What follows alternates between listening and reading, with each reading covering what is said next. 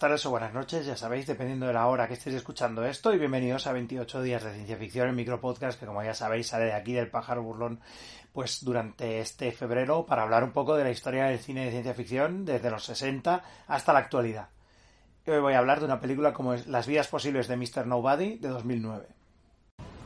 We don't know who Mr. Nobody is. Neither does he. Our patient's memories are confused. But it is not unusual at a certain stage of illness for very old memories to re-emerge in great detail. Let's try something new. I'm thinking of an old technique. I can't promise anything. Maybe snatches of memory will come back. Maybe nothing will happen. Are you willing to try?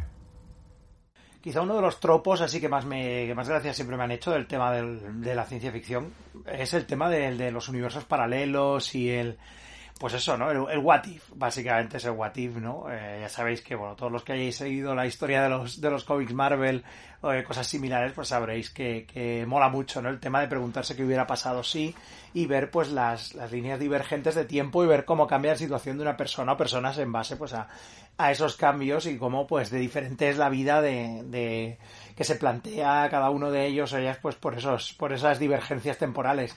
Eh, en este caso, las vidas posibles de Mr. Nobody, pues es, es un casi, eh, es muy, es una peli que es muy ambiciosa, de tan ambiciosa casi roza a veces incluso eh, ese nivel que podíamos llegar a ser, eh, quitándole las palabras a, mi compañero Javier J. Valencia, que también apareció en algunos otros podcasts, casi llega a la pedantería sideral, casi, casi. Estamos ahí a, a un, a un, a un escaloncito solo de llegar a eso, ¿no? Pero yo creo que la película, esta película, eh, eh, que es un mamotreto de estos mega coproducción loca tenemos entre Bélgica, Canadá, Francia y Alemania, aquí poniendo pasta. Esta película de Jacob Van Dormael, este director belga que yo lo tenía más fichado pues por todo el tema del nuevo Nuevo Testamento, aquella película de 2015 en la que en la que Benoit Polbur hace como una especie de dios acabadísimo de la vida. Pues eh, ya os digo, llega eh, puede casi casi llegar a eso, pero es tan ambiciosa, es tan mamotreto de, de, de what ifs y de líneas paralelas, es una bola de, eh, de tiempo y de, y de posibilidades tan loca que, y con tanta ambición que estás ahí a un punto de que te caiga un poco mal todo, lo que es eh, tanto el personaje principal como un poco la acción de todo lo que pasa, pero al mismo tiempo, no sé si te gusta eso, casi la acabas queriendo, como es lo que me ha pasado a mí en este caso. Bueno, esto es un... No nos engañemos, esto son dos horas y media, es una Jared Leto ton, o sea, es una maratón de, de Jared Leto, o sea, si no os gusta Jared Leto, eh, no os va a gustar esta peli, porque Jared Leto eh, hasta en la sopa, o sea, es una cosa espectacular, ¿no? Jared Leto que para mí siempre será el puto Jordan catalano, que ya sabéis que no le hacía ni puto caso a Angela Chase en, Es mi vida, Claire Dance, puto Jordan catalano, pues aquí eh, tenemos a, a Jared Leto pues haciendo un personaje que es Nemo Nobody, que es el último humano, estamos en el futuro, la película empieza en el año 2092, es el último, la última persona mortal, porque ya llega un punto en 2092 en que, pues, gracias a tratamientos celulares de diversas índoles, pues la gente puede ser inmortal, puede vivir para siempre, regenerándose constantemente y sin problemas absurdos, pues como la vejez, ¿no? Un poco pues lo que quería, lo que quería Dallas Review, ¿no? Pues ya, ya lo tienes, ¿no? Dallas, pues ahí lo tienes. Y en ese futuro en el que todos eh, somos maravillosos como Dallas Review, en fin, pues eh, Nemo Novadi es, tiene 118 años y ya va a morir, va a morir porque es un señor muy mayor, ¿no? Jared Leto con un montón de maquillaje eh, de, para envejecerlo, que hay que decir que, que, el maquillaje está muy bien porque además se ve, o sea, se puede ver la actuación de él a través del maquillaje, o sea que está muy bien, que en general me estoy riendo, puede que me ría un poco de Jared Leto, de que esto es una maratón de Jared Leto y demás, pero creo que está muy bien en esta película, él, o sea, está realmente bien. Y bueno, pues a Nemo le va a entrevistar el doctor Feilheim, que es un psiquiatra que quiere utilizar pues unas técnicas de hipnosis para recuperar, digamos, pues los recuerdos de, de Nemo y pues ayudarle a recordar toda su vida y con eso pues documentar la vida, como digo, del último ser humano que va a morir, realmente, porque nadie más va a morir y entonces pues él es una rareza en este mundo, entonces es una estrella, él está en la postrado en la cama, hecho mierda, pero todo el mundo está, está mirando desde sus dispositivos, desde esta especie de realidad aumentada, todos mirando qué es lo que va a pasar con Nemo, ¿no?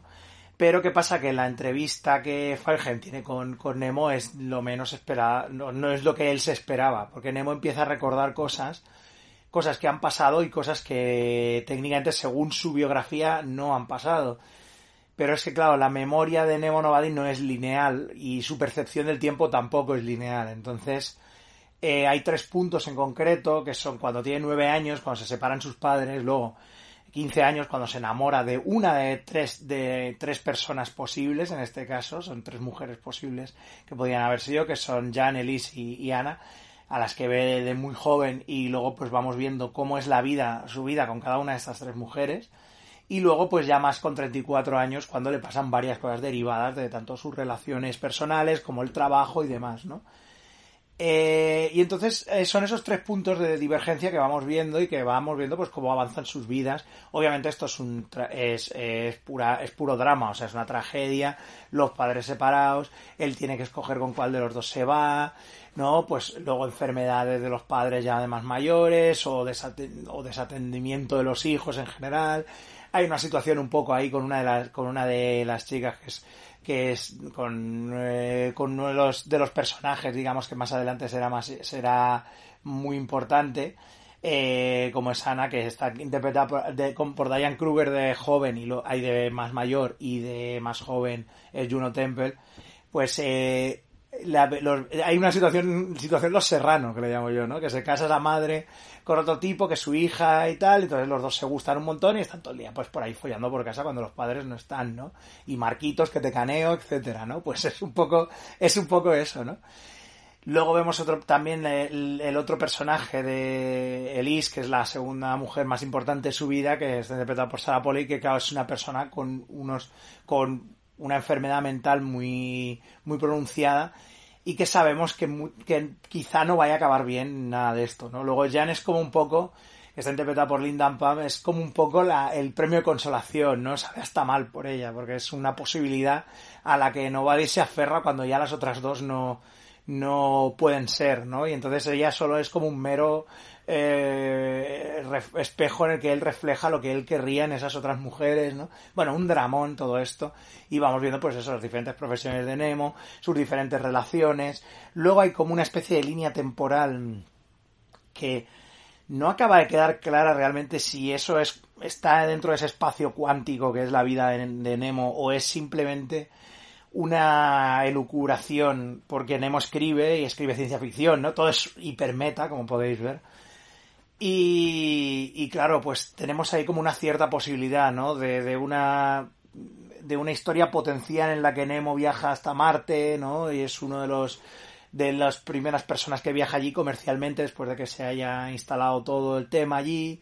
El tema de las estaciones espaciales, de la exploración del espacio también se habla un poco, ¿no? Pero nunca acabas de saber si realmente todo eso está dentro de las líneas temporales, está dentro de esa bola cuántica loca que es la, el pasado de Nemo, o es una elucubración suya eh, literaria, ¿no? O sea, nunca, vamos, yo al menos nunca me quedo claro. Si alguien ha visto la película y sí que le ha, parecido claro, pues que me lo diga, oye, y, y lo debatimos en los comentarios.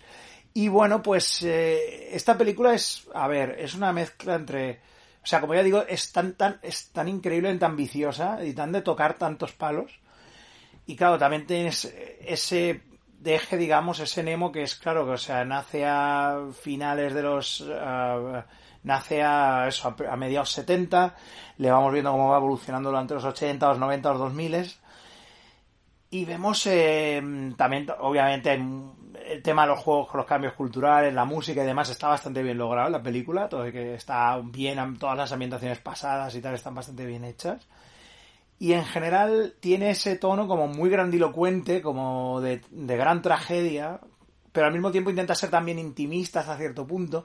Joder, es que es una peli que intenta tocar muchísimas cosas. No siempre sale victoriosa de todo, y de hecho es una película que como más líneas temporales y más cosas y más sub, submovidas se van apilando, es un poco como un Jenga al revés, o sea, que se van añadiendo piezas y quizá el Jenga se vaya a tomar por saco pero yo creo que salva los muebles bastante bien esta película en ese sentido, en el de ir acumulando cosas e ir apilando líneas temporales y situaciones y cosas.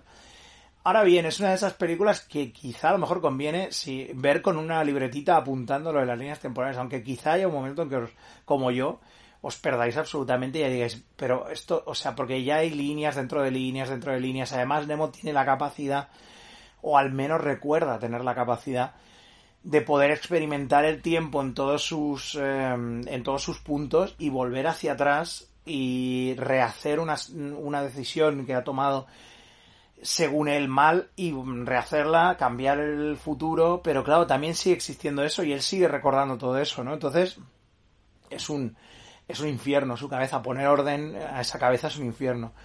Y al igual que poner orden a la película, está claro. O sea, si, si, no, si, no os importa que la película la hayan estrellado contra el suelo y tengáis que estar mirando los fragmentitos separados e intentar recomponer el puzzle, que yo creo es parte también del reto de esta película.